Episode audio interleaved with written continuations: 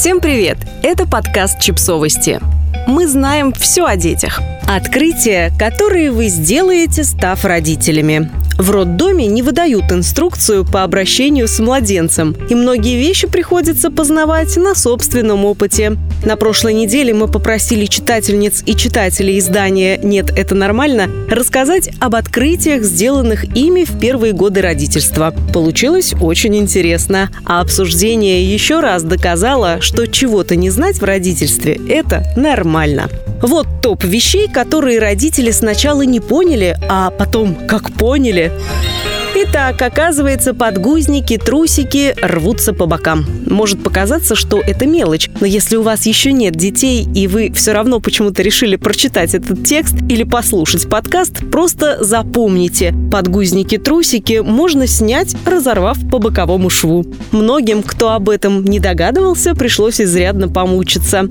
Моя знакомая жаловалась на то, что подгузники-трусики неудобные, потому что когда их стягиваешь, все размазывается по ногам. У нее был шок, когда она поняла, что можно было и по-другому, рассказала одна из читательниц. Другая женщина написала, что узнала о таком свойстве подгузников только после третьих родов. Резинки на зимних штанах нужны для того, чтобы снег не забивался в обувь. Резинки на штанах – еще одно большое открытие, которое изменило жизнь многих читательниц. То, что на теплых штанах, комбинезонах на подкладке есть резиночка, я заметила сразу. То, что эту резиночку надо надевать поверх голенища сапога, я увидела в пять ребенкиных лет. И сразу почему-то снег не забивается в обувь, написала одна из наших подписчиц.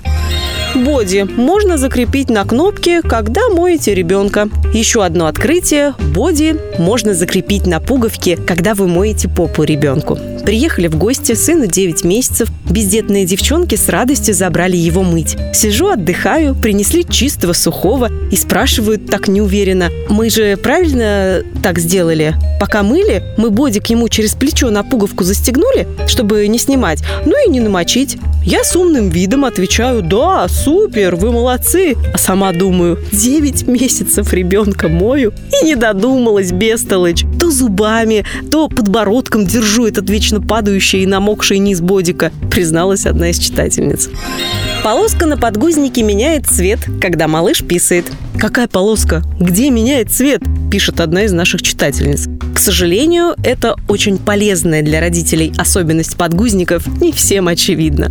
Многие узнали о ней случайно, только через несколько месяцев, а то и лет после рождения ребенка. Кто-то не прочитал об этом в инструкции. На каких-то памперсах такой инструкции просто-напросто не оказалось. Однако теперь вы знаете, что определить, пописал ли ребенок, можно по цвету полоски. Разные тонкости грудного вскармливания. Как понять, что ребенок наелся? Что значит докармливать младенца? Нужно ли кормить ребенка каждый раз, когда он просыпается? Нэн регулярно пишет на тему грудного вскармливания, но все равно ответы на некоторые вопросы могут стать для женщин настоящим озарением. Только недавно узнала, что ребенка в год не надо кормить грудью столько же, сколько и новорожденного. Мы до сих пор каждые три часа ели, поделилась одна из подписчиц своим опытом. При выписке из роддома врач сказал не докармливать ребенка. И вот я полгода кормлю ребенка грудью. И не пойму, как это. Он же пока не наелся, грудь не отдаст. А если заберешь грудь, то он будет орать. Ну как не докармливать? А самое главное, зачем? И только спустя полгода, общаясь со знакомой, услышала, что она докармливает ребенка на ночь смесью. До меня дошел весь смысл рекомендации врача, рассказала другая.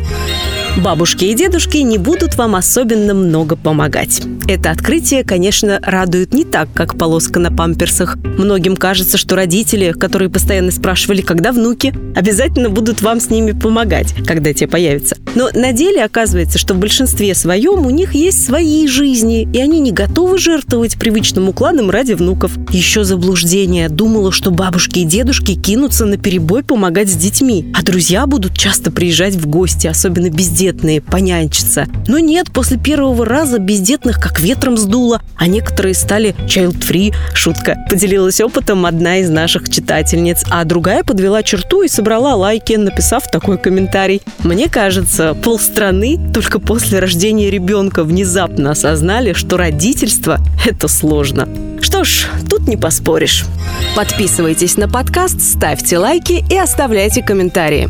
Ссылки на источники в описании к подкасту. До встречи!